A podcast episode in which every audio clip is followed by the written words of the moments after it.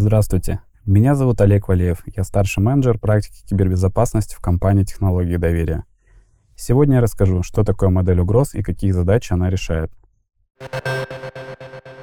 Модель угроз — это перечень возможных угроз информации вашей компании.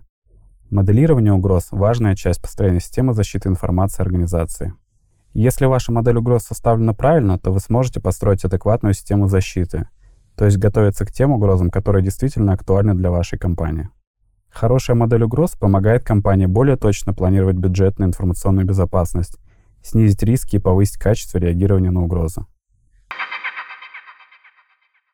В некоторых случаях систему защиты невозможно построить без моделирования угроз.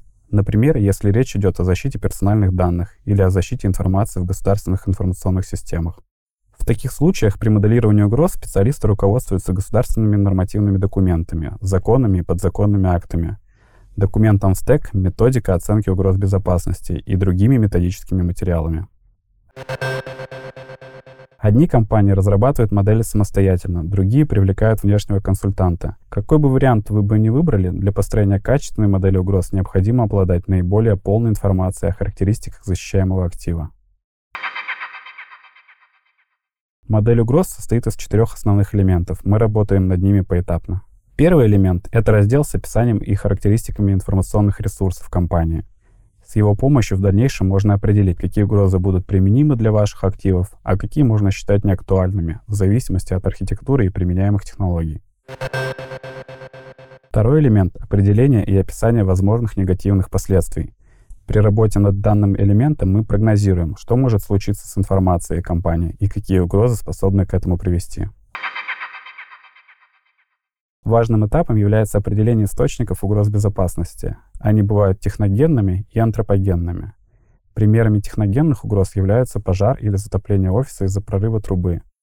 Антропогенные источники — это внутренние и внешние нарушители с разным уровнем возможностей. Например, сотрудник, который записал конфиденциальные данные на личную флешку и продал ее, это внутренний нарушитель. Хакер, который рассылает фишинговые письма в вашу бухгалтерию, внешний нарушитель. Самый сложный и трудоемкий этап — определение возможных сценариев реализации угроз. Чтобы рассмотреть сценарий, необходимо знать основные техники и тактики нарушителей. Специалисты по информационной безопасности называют их векторами атак. Описание основных векторов можно найти на сайте Stack в новом разделе «Банк данных угроз», а также в других интернет-источниках, например, Митроатак.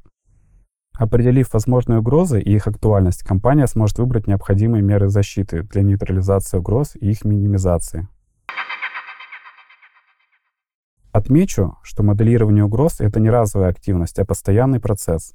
Организация может пересмотреть модель угроз по самым разным причинам, Например, если изменилось законодательство, или если организация внедряет новые технологии или в ее системах обнаружилась новая уязвимость.